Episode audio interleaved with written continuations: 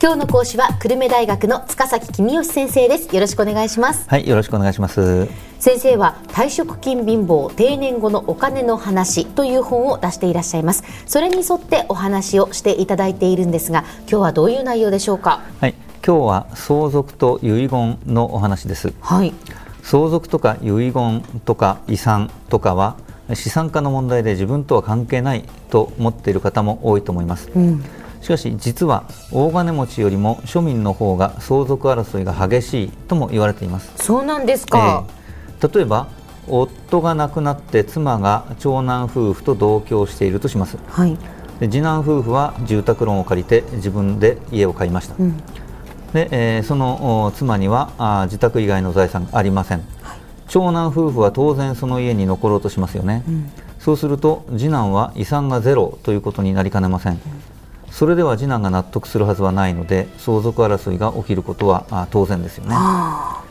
そこで自分が死んだ後に子どもたちが争わないように遺言をしておく必要があるわけです。はい、同居している長男夫婦には老後の生活の手助けなどをしてもらったかもしれませんね、うん、でその分だけ長男には次男より多く相続をさせたいと考える場合もあるでしょう、はい、逆に長男夫婦が子どもの学費を親に出してもらったかもしれませんね、うん、でそれに対して次男があその分だけ遺産を多めに相続したいと言い張るかもしれませんね、うん、でそうしたことが遺産分割の際の争いにならないようにするためにも遺言はぜひ必要なわけです。うん。ただ遺言を書くとなるとそのどういうふうに書いたらいいのかっていろいろと何かこう難しそうですよね。あの難しく聞こえるかもしれませんけど実はとっても簡単です、はい、あの全部、うん、自筆で書くこと、えー、日付と名前を書いてハンコを押すことそれだけです。あそうなんですか、えー、例えば専業主婦と子供がいる場合には、うん、家は専業主婦にそれ以外は子供に相続させるという場合も多いでしょう、はい、まあ、そういう場合ならその通り書けばいいわけです。ね。まあ、実際に遺言となるとちょっと格好つけて書きたがる人は 多いですけども、はい、まあ、格好のつけ方が分からなければインターネットなどにいくらでもその例が載ってますから、うん、まあ、それを真似て書けばいいわけですね。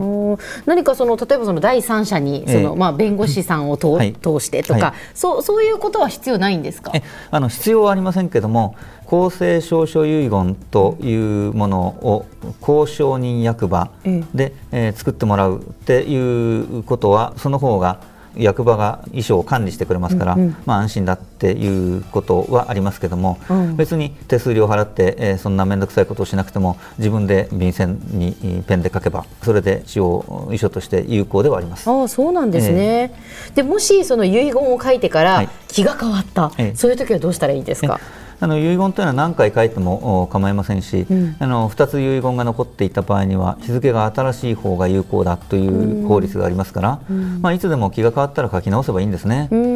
ですからとりあえず1回書いてみましょう。気楽な気持ちで書いてください。そういうことなんですね、はい、遺言がない場合はどういうふうに遺産が配分されるんですか、はい、えー、それは民法に決まっているわけですけれども、はい例えば配偶者と子供が2人いる場合、うん、配偶者が半分で、えー、子供は残りの半分を分け合います、はい、で子供がいない場合は配偶者が3分の2で、えー、親が残りを相続します、うん、で子供も親もいなければ配偶者が4分の3で、えー、兄弟姉妹が残りを分け合います、うん、でこの割合を法定相続分と呼びます、はいで配偶者がいない場合には、まあ、子供があ全部分け合うわけですね。で配偶者も子供もいなければ親があ相続するということです、うん、でここで気をつけなくてはいけないのは配偶者というのは法律上の配偶者ですから事実上の配偶者いわゆる内縁の妻には遺産が全くいかないっていうことです。で法律上の妻とはもう事実上の離婚状態であっても遺言がなければ先ほどの法定相続分だけ妻が受け取ってしまうことになります、はい、こうした事態を避けるためにはぜひ遺言を書きましょう、うん、内縁の妻に財産の半分を遺贈する、うん、残りの半分は法定相続分通りに相続させる。と書くのが普通です。ほうほう、まあ、遺贈という言葉は相続人ではない人に相続財産を受け取ってもらうということです、うん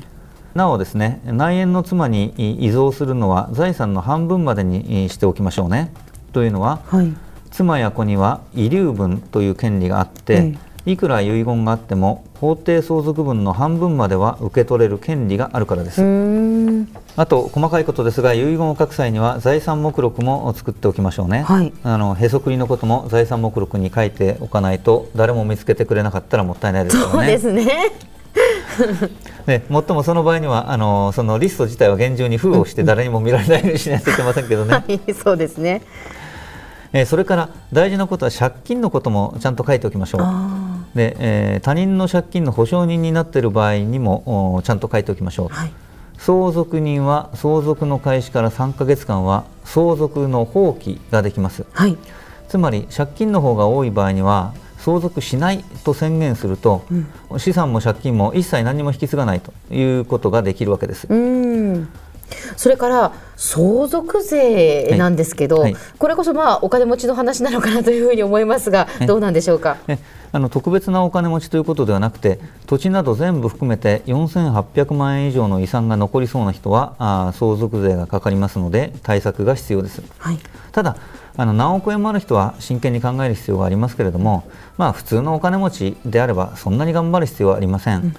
まず子どもたちの生活費孫の学費なんかも親が出してやりましょう。それから毎年110万円ずつ配偶者や子どもに贈与しましょう。毎年110万円までの贈与は贈与税がかかりません、はい、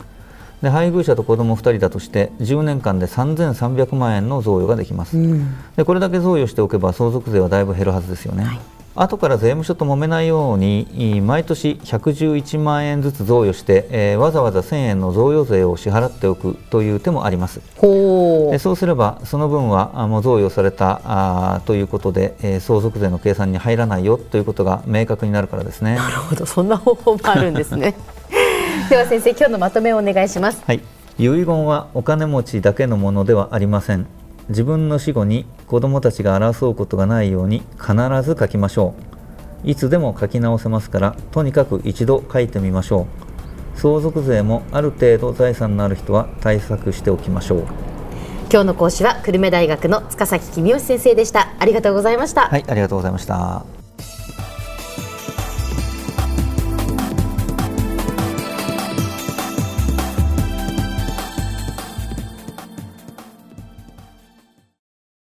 ゾクゾクグイグイメラメラつながる。ゾワゾワ。ハラハラ。メキメキ。つながる。ズキズキ。モワモワホカホカつながる。キリキリ。ザワザワキュンキュン。ガンガン。ワクワク。ウズウズドキドキ。ルンルン。バクバク。九州人のいろんな気持ちつなげます。九州から輝こう。キラキラつながる。 QTnet